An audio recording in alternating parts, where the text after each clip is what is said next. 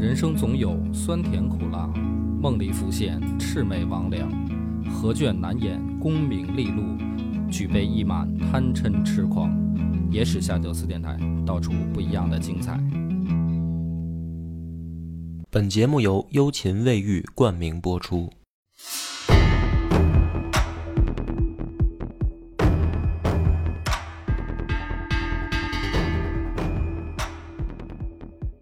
大家好，欢迎收听《野史下酒》，我是主播恶霸波。广斌，上回呢，咱们已经讲到了宇文化及这厮，嗯啊，把大隋皇帝杨广给弄死了。嗯，然后北上到中原的时候，迎头就撞上了李密的部队。在河南这一片，李密呢，咱们之前讲的比较粗，简单介绍一下他现在的实力。这个家伙呢，本身是蒲山公的后裔嘛，所以他投奔了瓦岗寨以后，就自己建了一个营，叫蒲山公营。就他这一营的兵，嗯是单独有这么一个称谓。然后呢，就开始在瓦岗寨里边四处的这个结交关系，啊，给自己抬高身价。哎，那这个历史上瓦岗寨真的有那么热闹吗？嗯，确实是有。这个单雄信、秦叔宝，，对，咱们念一下吧。他大概当时已经有手下都有一些比较出名的人啊。嗯呃，你刚才说的单雄信，嗯单二哥嗯啊，徐世绩，这也是当时呃很出名，后来也很出名的。后来赐姓李了。秦叔宝，嗯这个大家是比较熟悉的名字叫秦叔宝，实际上人家叫秦琼嘛。秦琼，嗯，程咬金、罗士信、赵仁基啊，这些都是武将，还有魏征，魏征啊，嗯，啊，魏征就是在瓦瓦在瓦岗军里面。啊，他后来呢，就是翟让啊，把这个大头领的位置让出来以后，他实际上就已经不能把他称呼为瓦岗军了，嗯就他们已经不是山寨了。嗯那么李密呢，于是就是自号魏公，啊，他是自己说自己是公爵。那么他控制的这个兵力呢，首先他拿下了星落仓，就是你要有兵，你得先有粮食嘛。嗯控制了星洛仓以后，后来呢又打到了黎阳仓，控制了两座这个粮食的仓库以后，在整个河南这个地区啊，已经控甲三十万了。哦，三十万人，三十万兵力，所以说这个是一个很强大的势力了。嗯那么当时呢，宇文化及没来之前啊，跟他对着死磕的就是王世充。嗯宇文化及来了以后呢，李密正好就挡在了宇文化及的前面。于是呢，当时发生了很有意思的一幕啊，说这个当时两个人隔水列阵，嗯隔着中间这个有河列阵。列完阵以后呢，李密就出来，就是阵前喊话，说咱们俩聊聊吧，嗯，这事儿今天这个事儿怎么解决？李密呢说了一番很精彩的，怎么说呢？就是煽动性言论，呃，也不叫煽动性吧，就是有理有据嗯。他这话大概是这么说的：说你啊，原本是匈奴的奴隶，然后投奔到中国，投奔以后呢，说你们家父子兄弟世受隋恩，哎，这个理论的依据在这儿。说你看，原本这个你们宇文家，他这个宇文化及是宇文述的儿子，宇文述是宇文盛的儿子嗯，啊，他还不是那个说。宇文邕那一支，，对对对，不是那一支啊！大家不要以为姓宇文的都是皇族，嗯不是。但是呢，他也是关陇集团之一，就是出身也是武川镇出来的，武川帮里面的。他说你们家原本就是，现在你要去查的话，也有一种说法，就是他们家祖上是匈奴人，嗯所以呢，李密就说你们家就是匈奴的奴隶。然后来了中国以后，大隋皇帝因为宇文述跟这个杨广两个人算是捏过到一块儿，有这个拥立之功吧，嗯相当于，所以这个宇文家受重用。那么说到你这儿呢，已经累世富贵，而且举朝无比了。就你宇文化及，你小子现在是隋朝皇帝眼前的红人，但是你呢，问题出在哪儿？说主上失德啊，李密肯定是要这么说的，因为他也是造反的人。对，他说主上失德，就是杨广这个皇帝没当好的话，你应该怎么呢？说你不能死谏反行弑逆，就是说你作为一个臣子，你大哥出了问题以后，你应该劝谏他，嗯你反而把大哥宰了，对就说白了，按照江湖道义上来讲，你还不如我呢对，啊！而且你文死谏，武死战。哎，如果是你是武士家啊，嗯你也应该为大哥而战。对，你怎么能把大哥宰了呢？嗯说你这个太不地道了。所以呢，你看这个到这儿以后呢，理论依据就有了。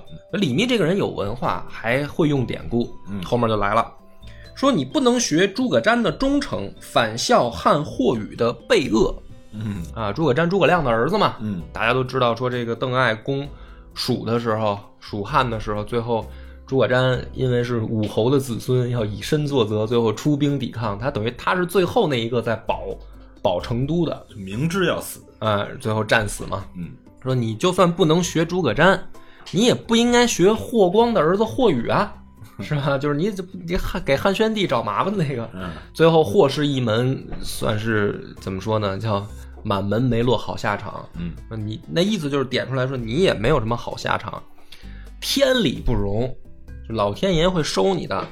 说你现在不如怎么办呢？改邪归正，速来投我，我还可饶汝性命。他说这前半段，我以为要把宇文化及给骂死了，然后就连镇 斩的直接啊。后来让他归降。对，就是那意思，就是你就别别瞎折腾了嗯啊，你就投靠我，我带你走走正路。嗯这一番话说出来以后呢，你看，你要不咱们读三国的时候，起码也得有个两三个回合吧。嗯就比如说，呃，诸葛亮出来跟这个王允 两个人在阵前骂，怎么着也得有来有回，骂个几回合吧。嗯就算最粗俗的武将，连张飞都知道说骂吕布说你三姓家奴对是吧？演义里边三姓家奴，快快来受死。然后吕布也得回骂几句吧。对，这个宇文化及的表现特别有意思。他的话他这么说的啊，他说：“今日只可言战，说什么疏语？”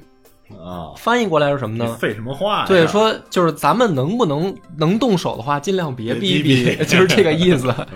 当时李密就惊了，说这个人竟然还敢造反，油盐不进。不是，就是说太没文化嗯了，就是就跟咱们说这个大街上打架，流氓照完眼儿以后，也得说也得对两句切口吧，是吧？你压哪儿的？然后你压哪儿的，是吧？你或者你说东北客，你瞅啥？瞅你咋地？你也不跟我对两句吗？就是直接就要开啊，干。就是咱就是来打仗的，你废什么话呀？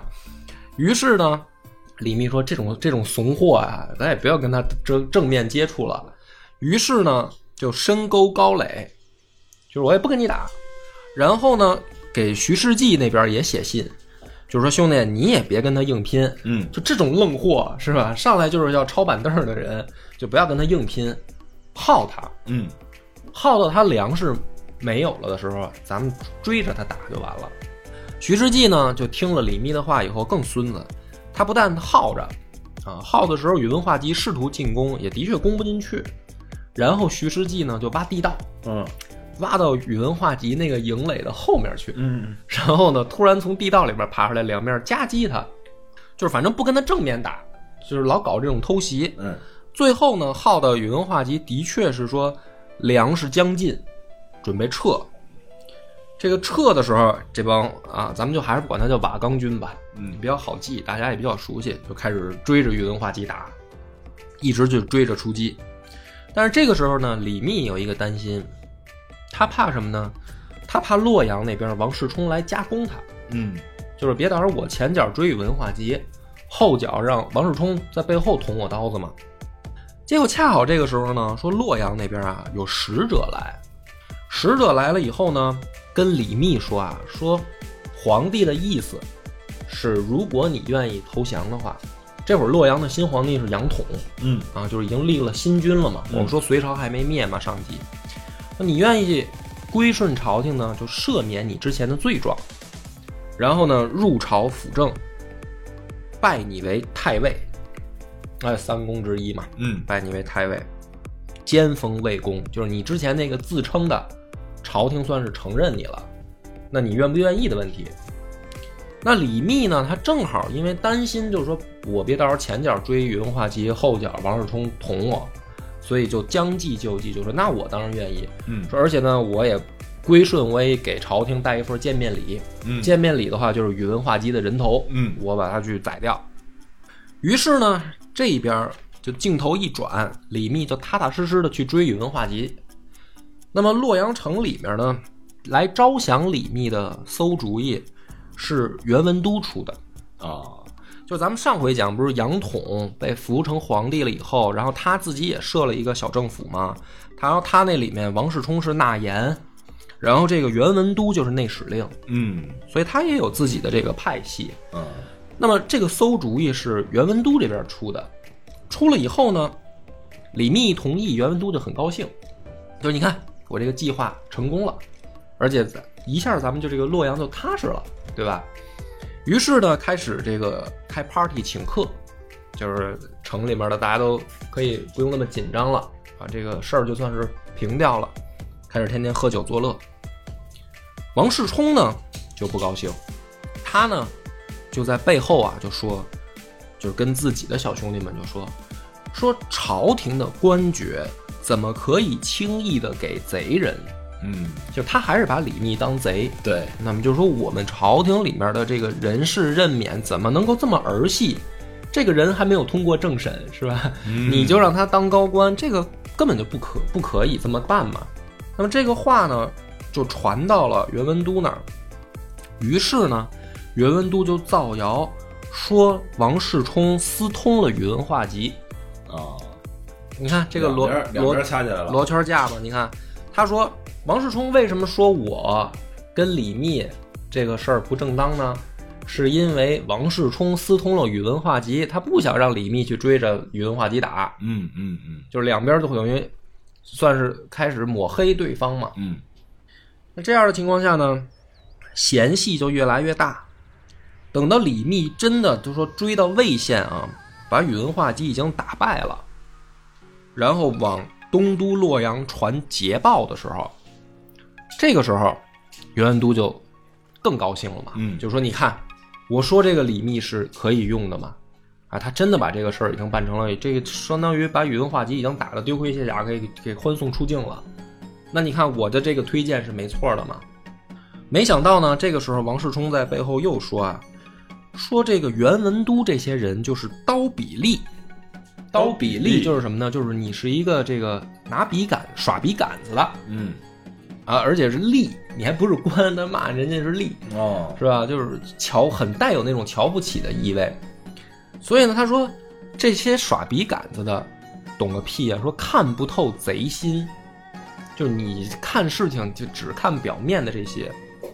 说李李密这个人跟我们前后等于征战数场啊，嗯我们也杀了不少他的人，就这个仇已经结下了，他是不会这么轻易归降的。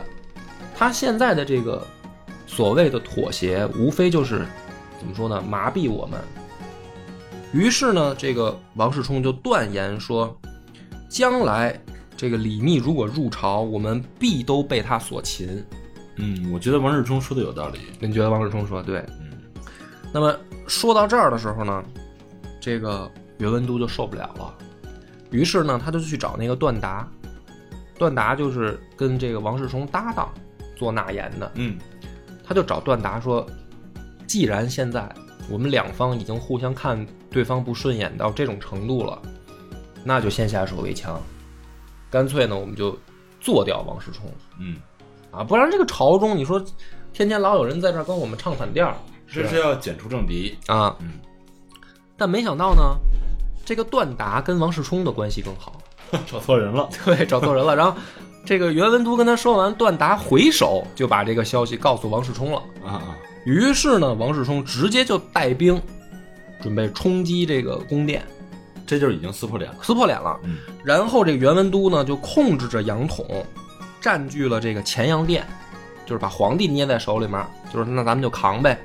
结果没想到呢，这个王世充真的是不管不顾啊，说斩官直入，就是你也不用跟我谈什么扛什么，你没兵你就别在这捣乱，嗯。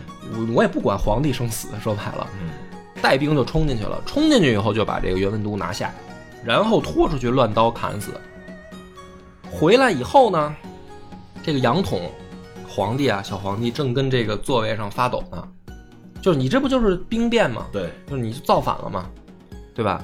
没想到呢，这个王世充回来以后跪地痛哭，就是说臣不得已才如此，啊，我是针对这个袁文都，我不是针对陛下你，而且哭得很伤心。那这话听起来有点不可信了。对，但是呢，实际的情况也是说，杨统本身呢也没有兵，嗯就本身他也就是个傀儡了，所以呢，他也只能说，那你王世充已经表态了，并不是要反我隋，对，或者反我的皇位，那赶紧就坡下驴啊。于是呢，就把王世充扶起来，说这个朕也知道你不容易，嗯是吧？今天既然误会都解除了，是吧？贼人也已经正法了，啊就这小皇帝很懂事很懂事儿吧？说对，他知道王世充这个清君侧，嗯，为的是要权力。哎，所以呢，就封王世充为右仆射，嗯那就是说什么呢？进尚书省了。嗯咱们前一集我已经很详细的讲过了，什么是三省，对吧？尚书省是真正执行执行执行的部门，右仆射就是尚书省的长官，嗯啊的副长官嘛算。所以呢，这个总督内外诸军事，然后呢，王世充至此说兄弟子侄各掌重兵，杨统正式成为傀儡嗯啊，就是等于洛阳东都的这个这个盘棋，现在的局势就是王世充嗯正式的成为老大了。那么镜头再一转，这不是李密去追那个宇文化及追出去了吗？等李密准备回洛阳，啊，准备这不入朝辅政了吗？对要兑兑现自己的这个赏赐的时候，听说这个洛阳这边出事儿了，这王世充已经 成功的夺权了。嗯那他知道王世充跟他不对付嘛，朝中他也有消息传过来的时候，所以李密干脆啊，一想说我也甭入朝了，嗯那不入朝干嘛呢？我还得继续在这儿发展。于是呢，他就把这个星落仓大开，开了以后呢，他就跟所有的人就说，不管是百姓还是当兵的，还是附近的流民，甭管您是谁嗯啊，想吃饭的来我这儿。啊，大开仓门。大开仓门，然后就反正可劲儿粮食就造就花。当时啊，据说是，呃，流民加上盗匪加上当兵的，就在这个星落仓这儿聚集了不下百万口哦这么多人。啊，就是有饭吃嘛。这个嗯战乱的时候有饭吃是最重要的。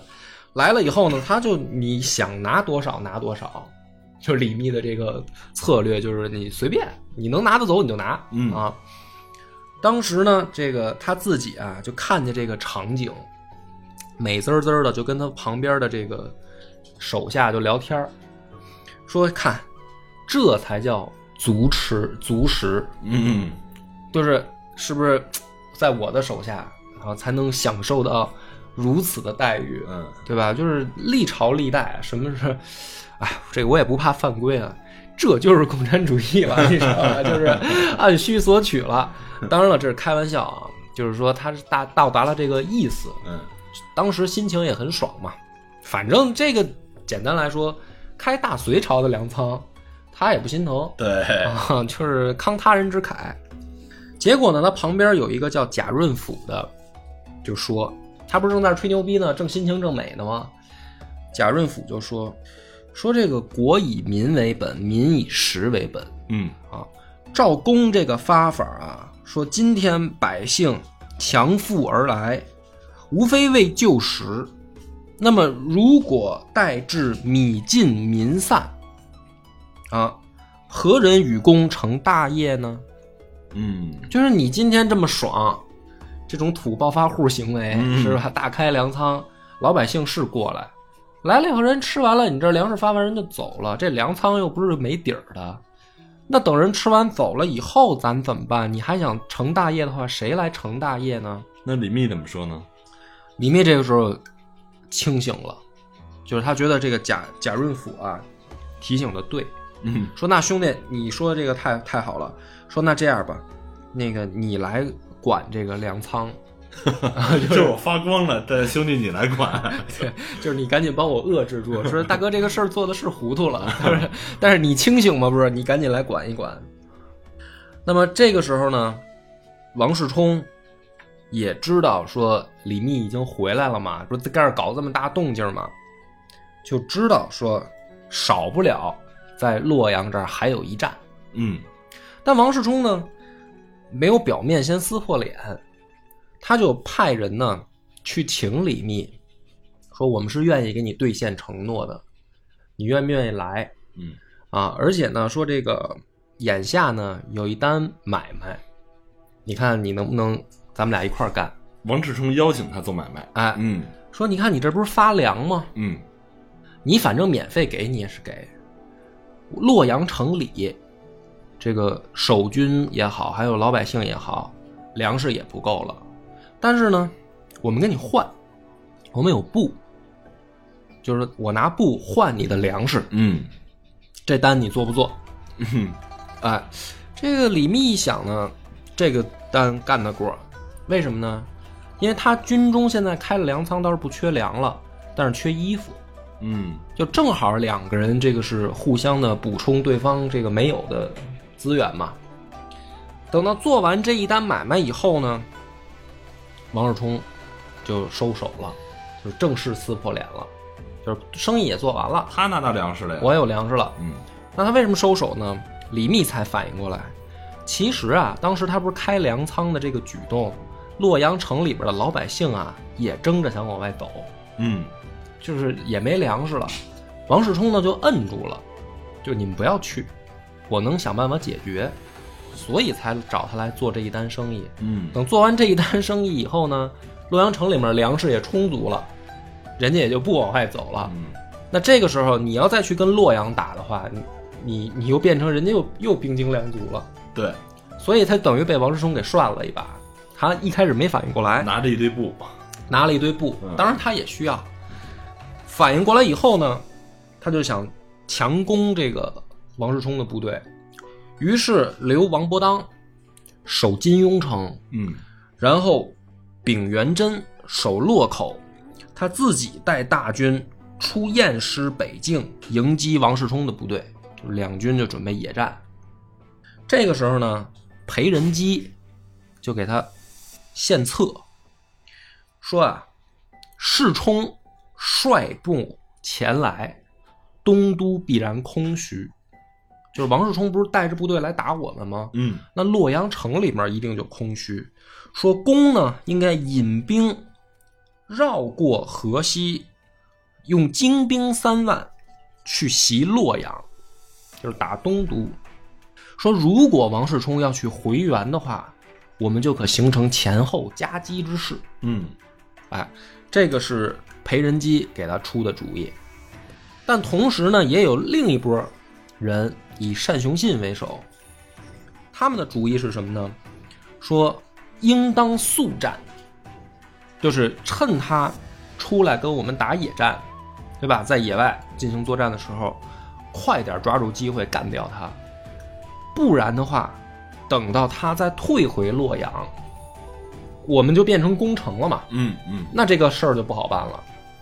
所以广斌，如果是你，啊、又是一个二选一的问题，你是听裴仁基的呢，还是听单雄信的？如果是我呀，呃，我觉得会听单雄信的，嗯。因为这个人家现在占的优势其实就是兵精粮足嘛。嗯。这个你拿布换粮，看起来好像各取所需啊，嗯。但实际上你的粮少了，人家的粮多了，嗯，就等于是个减双倍减法。所以你认为单雄信的速战是可取的？现在只只有这一个机会，嗯，所以李密也是这么选的。是吗？我每次都是呃，这么准是吧？每次你觉得其实，你看我这么问，你就会发现，大哥有的时候做的决定未必是错的，就是不要站在事后去去看的话。当时呢，这个李密就采纳了单雄信的建议，嗯于是呢，他们准备打野战的时候，没想到王世充已经遣轻骑潜入北山，做好了伏兵，嗯。就等于他没分兵去袭洛阳。结果呢，在北山一战，这个王世充发动突袭，本来就是伏兵嘛，而且呢，王世充的部队实际上用的是江淮汉旅，嗯。就他不是河南人。啊，我不是要贬河南人啊，就是说他实际上调来的是江淮更精锐的部队，嗯早就藏在手里面准备用。所以王世充这么一搞的话，李密本来就轻敌了，就信心满满嘛，觉得我人多嘛。结果此战被打得溃不成军，被王世充的这个部队冲作数节，嗯在山上等于就前后分割，杀作几段儿。冲作几段儿以后，更绝的就来了。这个时候，王世充找来一个长得相貌跟李密很像的人，然后绑在军前，向全军宣誓说：“李密已经就擒，请这个大家欢呼吧，我们已经打赢了。于是呢，从这个王世充的部队开始就说：“啊，李密已经被我们抓住了，你们赶紧投降吧。”那他部队李密的部队本来就被冲作数截了嘛，再听到敌军一喊，有的离得近的可能也看不清楚脸的，一看说好像是哎，是是是咱们大哥，好像被人捆那儿了。于是呢，手下四散奔逃。这个里面啊，这个单雄信、陈志略什么裴仁基这些，单雄信是直接投降了，啊，然后这个裴仁基是宁死不降，但是被人抓住了。嗯，所以说这个瓦岗寨的这个兄弟情啊，有的时候 出馊主意的也是他，一一战而溃，一战而溃投降的也是他。那么这样的情况下呢，李密就很狼狈的退回洛口嘛。我们刚才说他出兵之前留王伯当守金庸，啊，留丙元贞守洛口，他就退到洛口。到洛口的时候，发现丙元贞也投降了，就是瓦岗寨的兄弟情啊，也就也就这样啊，就是 现在应该叫什么塑料是吧？哎，塑料情，这个就是已经投降了，没办法，这个赶紧接着跑，打算这个去找王伯当。嗯当时呢，已经传来消息说王伯当也已经从金庸城撤了嗯啊。王伯当去哪儿呢？他倒没投降，他退保河阳。哎，就是我还在等你，但是金庸城我肯定守不住了。嗯于是呢，等这个李密和王伯当会合了以后，这个王伯当就是郭德纲相声里面啊老拿那个说忠义啊，说对这个忠义说上后台说有王八蛋吗？王 王有活王党活活活王八党，活王八党就说这个人。这俩人会合以后呢，李密就说啊，说我打算啊，北守太行，南阻河北，东连黎阳，再图进取。嗯，哎，这个心态我认为是对的，啊，就不要说这个出出战不利了，然后就灰心丧气了，是吧？暴自弃自暴自弃啊，完了什么的，没有，他还有进一步的计划，说此战败了，但是我们下一步怎么办？但没想到的是什么呢？他这番话说出来以后，他手下的这些将官，就是还没跑的，还跟着他的，嗯就劝他说：“大哥啊，兵心失利，嗯众心危惧，若更逗留的话，恐人尽叛亡。说如何能进去呢？就是我们现在刚刚打了败仗，大家已经士气到低谷了，你不要再搞这么多动作了，赶紧咱们能走多远走多远。你再不走，等到人跑的差不多了，想走都走不了了。嗯这个时候呢，这个李密啊就长叹一声，说：“孤所事为重，众既不愿，孤也没有办法了。”你看他自称孤，嗯啊，我已经没有办法了。于是呢，接下来一个动作啊，就很经典了，准备拔剑自刎。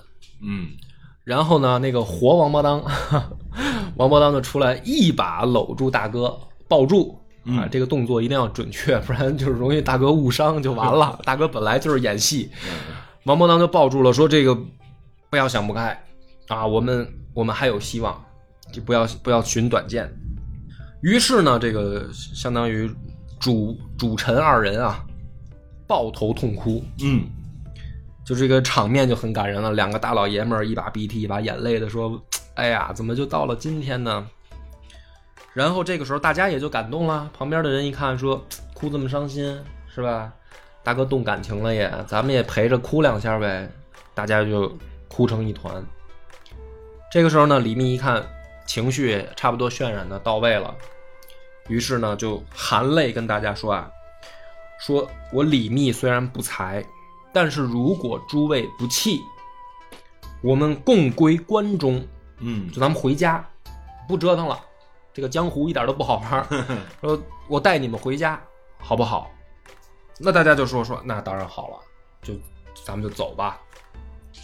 然后呢，这个他又转过来跟王伯当说说，将军这个家事重大，你们家人多，你就别跟着我了，你要不赶紧走吧。这王伯当就受不了了，说生愿同行，死愿同训，是忠义啊，啊，要不是郭德纲拿他开玩笑呢，说活王伯当是吧？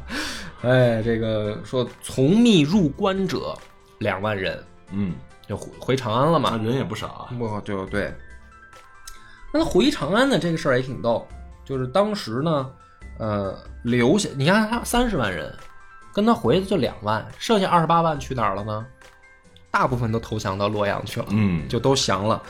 这里面你比如说什么程咬金啊、秦叔宝啊这些人，就都投到王世充麾下了。啊，啊，大家不要觉得后世说，哎，这不是门神吗？什么这个混世魔王吗？这个该卖大哥的时候一点没含糊啊，对果果断的就卖了啊。只有谁呢？只有徐世绩守住黎阳等李密，那守着那粮仓呢，守住黎阳就是说，大哥你要是来，这个我这儿还有翻盘的机会。嗯结果李密没来，李密直接回关中了，给人徐世绩也撂这儿了，等于。然后呢，他就说啊，都已经走到这个，就是等于关中平原外了啊，就是到关口的时候啊，李密在那儿琢磨，他琢磨什么呢？他说：“你看我呀，这个现在卸甲归唐，那长安已经被李家占了嘛。说我卸甲归唐，那山东还有我的很多旧势力、旧部在。说如果我现在去投靠唐公的话，是不是好比说东汉的时候窦融降刘秀？对，就是咱还给自己找呢。找戏呢，啊。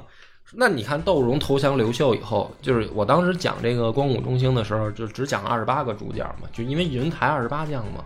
就是还有一个版本说云台不止二十八个，嗯还有别人嘛。这个当时窦融就在里面，嗯，但是因为窦融去的晚嘛，对吧？所以他就排名不会那么靠前。实际上呢，刘秀对他也不错，嗯嗯啊，因为后来破韦骁啊这些，窦融也都参加了。但因为我光武中兴没讲那么多，所以呢，这李密自己就在那儿琢磨，说我这会儿投降李渊去，是不是就像这个窦融投降这个刘秀啊？虽然去的可能晚了一点儿，嗯，但也没关系啊，我这个有实力嘛。所以说，堂主若念我有功呢，亮应以台司见处，这句话怎么讲？就应该是封我一个重臣嘛，嗯大官嘛，台司是吧？尚书台，嗯台司嘛，嗯。结果呢，他去了以后就见到李渊了，李渊封了他一什么呢？让他当光禄卿。这是什么？这是多大的你看，这大家就又没概念了。我给大家解释一下啊，光禄卿按照这个品级来说是从三品啊。你要说这个品级呢，也不算低嗯啊。具体管什么事儿的呢？有两个主要职责，一个呢是管这个宫殿的大门儿看门的。看门 的，呃，门口的这个李大爷 是吧？嗯另一个呢是主管朝臣宴会的时候的膳食，哦，就总管。总管光禄卿干这俩事儿的。嗯所以呢，这个李密就憋屈，是吧？哎，本来想的说，我这么有实力，我在江湖上这么有名望，我好歹当时也是这个瓦岗军的一把手啊，这我也是蒲山公的后人啊，您怎么着也应该让我入三省吧，是吧？这当时咱在洛阳，人家还还许我一太尉呢，怎么我带着人到你李家这儿来，才给我一光禄卿干啊？心里面就不痛快。这李渊早就，李渊一直就其实没拿正眼儿加他，嗯就本来就是把他当个棋用，嗯是吧？我你在河南给我来信的时候，我就是让你挡住这个隋朝主力。果不其然，按照李渊所设想的，挡着宇文化及，对吧？结果在洛阳打败了。那你还以为你有你有什么了不起的吗？能给你个光禄卿就算不错了，对不对？那么这个时候呢，这个李密从这儿就开始怀了二心。咱们镜头一转啊，你看河阳河南的这个洛阳之战啊，李家不是原来派了李建成跟李世民去，但是发现他们没参战嘛，嗯他们到那儿露了一面就回去了。他们要解决的问题是什么呢？说这个薛举啊，当时也已经拥众数十万，而且呢自称秦帝，就也折腾起来了。所以这个河南乱局，李家没参与过多，实际上是跟薛举要干仗。这个薛举呢有一个儿子叫薛仁杲，嗯。啊，外号万人敌，就就有古猛。哎呦对，有古之关羽、张飞之风采啊，啊，非常能打。那么当时呢，派了李世民去抵挡这个薛仁杲，没想到第一次出战的时候，薛举派兵打荆州的时候，啊，不是那个咱们说三国里面那个荆棘的那个荆啊，是三点水那个绞丝旁经过的经换成三点水那个荆，嗯荆水旁边的一个州郡，嗯叫荆州。说打这儿的时候呢，这个李世民啊拉肚子，啊身体不舒服，就是没法上阵。嗯于是呢，就把这个兵权啊交给刘文静跟殷开山两个人，就是你们先带我暂时掌兵，对吧？我在军中我也我也没我也不能回去，但是呢，我现在也上不了阵。交出兵权的时候呢，说李世民就嘱咐刘文静跟殷开山说，千万不要浪战，就是你等我好点儿，嗯咱们再说，不要出去跟他硬拼。结果呢，这个刘文静跟殷开山呢就玩大了，没忍住，嘚瑟了一把，结果就让这个薛仁杲给揍了。揍到什么程度呢？说士卒十亡五六，啊，百分之五六十的战死，哎，就把人家李世民 同志攒出来这点家底儿败光了一半儿。这一下呢，李世民也没办法了，只好引引兵退还。啊，刘文静因为这个事儿罢官，这是第一次啊，起起伏伏的。嗯啊，过了两个月以后，就你们退回去，人家这个薛举、薛仁杲没没完啊。过了两个月以后，为宁州。当时没过多长时间，薛举病死了，啊，就敌人那儿也出事儿了。然后呢，这个薛仁杲就自立了，啊，我也不能把他当皇帝讲，这个短暂的一个小小的这个怎么说呢，叫叫反叛朝廷，嗯就把他当还是当个贼讲吧。当时呢，一看李家这边的秦州总管叫窦轨，啊，这个是李世民的从舅，就是舅舅。一看说，那这是机会啊，对吧？你看他们正好大哥死了，儿子还小，刚刚接班，肯定内部有想法啊，不趁这个时候揍他吗？于是这个斗鬼就带兵出征，打这个薛仁镐，结果呢，让人打了个别闭瞎眼。又给打回来，又给打回来。这薛仁镐确实厉害啊！继续呢，薛仁镐就乘胜又把荆州，这回就不是入寇了，是给围了，就我要拿下这块地方了。然后呢，说这个骠骑将军刘敢直接战死，就是荆州那边的守将。还有一个说长平王李叔良率兵救援，入城以后就没出来，嗯本来是去支援去了，是吧？结果变成了到那儿填穴了填穴吃粮食去了，就没出来。所以李渊一看这种情况呢，就问说：“这个老二，你这个肚子怎么样了？是吧？要好了，没事了，赶紧滚出来，去给我出去打仗去。”于是呢，这个李世民再次挂帅，哎，去对战这个薛仁杲。去了以后呢，李世民就是按住营寨，嘱咐三军别动。对方不是厉害吗？薛仁杲这边确实很猛，于是呢，派了他的自己的一个前锋大将，叫宗罗侯。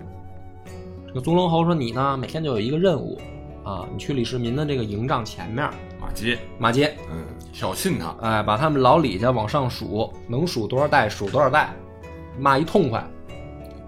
这个宗罗后呢，嘴也不软，天天就站门口啊，练的贯口，对对对，就是单口在那表演。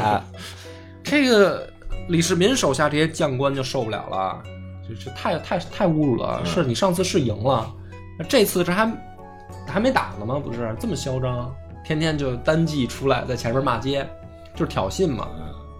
李世民就摁住大家说，谁也不许违抗军令，谁也不许去。这是给全军的命令。有一些心腹将官就过来，就是劝李世民说：“为何不战啊？是吧？”李世民就给他们解释说：“你看，我军新败，士气沮丧，那么敌军呢，恃胜而骄，轻视我军，对吧？比交我愤，他骂我嘛，骂咱们大家嘛，嗯。大家就生气，不就愤怒嘛？比交我愤，待到诸军诸将气愤到顶点的时候，就是我们出击的时候。嗯，哎，说这就是兵法嗯。啊，你们不懂，你们就不要多想，听我的听我的就完了。啊。这么一等呢，人家在门口生生骂了两个月，骂得口干舌俩月啊，就天天这个宗罗后就是也没有，天天上班就是 可能后来连甲都不穿了，直接溜溜达达的，可能就到门前就来一贯口啊，例行公事啊啊，把你们李家从上到下十八代骂一遍，然后人下班回家，写稿，人家这个李家的这个军官就在这个营里面看俩月，大家就说说大哥可能就是怂了呗，就是就是不肚子敢还没好啊，就是不敢打呗。所以呢，有一天啊，突然敌营来了一个人，这个人自称他说啊自己叫梁胡狼，说干嘛来了呢？投降哦，这是诈降吗？嗯！大家就说这这肯定是诈降啊。嗯这个李世民就说说你为什么投降啊？梁胡狼说啊，说薛仁杲军中已经快断粮了，嗯我知道内幕，这么搞下去是要出事儿的，所以呢我来投降。大家就说这肯定是诈降嘛，嗯，是吧？骂俩月咱们没动静，搞这么一个这个这个这个假装来投降的诈降计。李世民这个时候呢，拍案而起，说梁将军是剑机君子，啊、大家不要多疑，相信他。于是呢，就让这个行军总管梁实移营潜水员诱敌来攻，就是他们不是断粮了吗？所以他们想决战的。哎，我们就刻意把这营寨扎在一个防守不那么严谨的地方，让他来打。果不其然，薛仁杲派派这个宗罗后就率兵打过来了。打过来之后呢，李世民就问手下这些将官说：“此战就是决战的时候到了，但是呢，谁打前锋？嗯这就很关键了。手下一员大将叫庞昱，说：“我愿出战。”李世民说：“好，兄弟，啊，你过来，我授你一计。呵 我猜他这一计吧，啊，你猜猜，你猜猜只，许败不许胜嘛。哎，差不多，就是兄弟，你带少量兵马嗯拖住他，嗯然后这个时候呢，这个薛仁镐搞必然的是四面把你围定，嗯就要把这个潜水营拿下嘛。嗯对吧？你呢扛住，当他合围你到最关键的时候，实际上他的阵脚就乱了。嗯这个时候我会从外围反包抄他，但是很关键的就是你可千万不能被人踩死，就是你是诱敌的那一个。嗯，庞昱说：“行，大哥，我听明白了。”于是庞昱就去了。你说当炮灰呗，大哥，就这意思呗。去了以后，果不其然就被围了嘛。嗯围了以后，这个说薛仁杲带着宗罗后，说四面还击，就是围着他打。这个庞昱呢，就已经快扛不住了，但是他就跟手下这些兄弟说呢，他说元帅啊，秦王料敌如神，是吧？那么定有精兵来源，说大家再坚持一下啊，坚持下去，我们会看到胜利的。啊，一般搁到别的故事里面呢，可能庞昱就悲剧了。但是呢，这个事儿是发生在隋唐的时候，嗯那要李世民是有主角光环的，所以当庞昱快不行的时候，果然发现远处一个神勇的这个大帅举着这个兵器，帅旗。哎，就从外围带着人马就杀过来，然后里应外合，就把这个薛仁薛薛仁杲给打败了，斩首数千级。啊，这个薛仁杲呢，就是马上退回自己的城池，准备坚守。李世民这边呢，就派了一支精骑，也是轻骑，一支骑兵部队，就继续去穷追。这个时候呢，窦鬼就是他这舅舅就跳出来了，大外甥，你不要去追。首先呢，穷寇莫追嘛，嗯啊。第二个说，这个薛仁杲很能打，其实他战斗力并不差，只不过就是不会兵法，有点愣。嗯但这个时候他据城守险，这就不好打了。你要打，你也等到大部队跟上，你派一支轻骑兵过去，你这不是捣乱吗？对吧？不要这么搞。李世民说：“滚！”啊，说那个你不懂，就是一自己啊，执意带着骑兵就追到了城池下面。然后果不其然啊，说这个薛仁杲这支部队有的人从城上面坠绳而下来投降，就不打了，打不过你，投降了。最后呢，这个薛仁杲也知道说大势已去，于是开城投降。那进城以后呢，大家就开庆功宴嘛。嗯很多将官就不理解，就问李世民说：“你怎么就确定你派一支轻骑兵到那儿，他他就会不战而降呢？就是你怎么判断出来的这个事儿这么神奇？”李世民这时候就开始装逼了，怎么装？说：“你看，我给大家分析一下啊。首先呢，这个薛仁杲的部队，大部分的都是陇右的精兵，嗯啊，或者说陇上精兵，就是他们家不在这儿。那么我们呢，跟他在野战的时候，把他刚刚击败的时候，他的部队是溃散的，对吧？所以他溃散的部队跟着他跑进城里边的那个是少数人，就是大量的部队还溃散在外面没进城。如果这个时候我们不抓紧时间把他给堵住，堵在门口，这些溃散的部队会陆陆续续的回到城里，再加上薛仁镐又能打啊，稍微激励一下士气，那个时候确实就是坚城了，我们就打不动了。但我为什么派骑兵就马上堵住他门呢？这些溃散的部队发现已经回不去的时候，他们自己就会逃回陇上，所以城内的人一定不多。你别看他占地利，他他人肯定也不多，而且又没粮食。所以，只要我们能到城下，让他的败兵回不了城的时候，我们这一仗就赢定了。嗯就李世民已经料到这些了、嗯啊，当然我也不知道史书是不是给他贴金，反正这是最后他说这仗是这么打的。于是呢，把这个薛仁杲送还长安，交到自己老爹李渊手上处置。李渊说呢，说薛氏啊，杀了很多我们的将士，说不杀他不足以平民愤，于是决定呢，说把这个薛氏一族连根拔起，包括这些投降的士兵全部干掉。结果李密这个时候就跳出来了，唐公不可如此，除薛仁杲之外，既已降服，不可不抚。嗯抚慰的抚，就是你不要赶尽杀绝，他他犯错你就杀他这一个人就行了，你不要把他的这些手下都连带着杀了。那么于是呢，最后斩薛仁杲于这个东市，然后余者恕罪不问，嗯不再追究了。但李密这个呢，实际上就是开始收买人心了。嗯是吧？李世民本来想也想这么干，啊动手晚了一步，让李密给抢先了，所以这里面还有故事后面。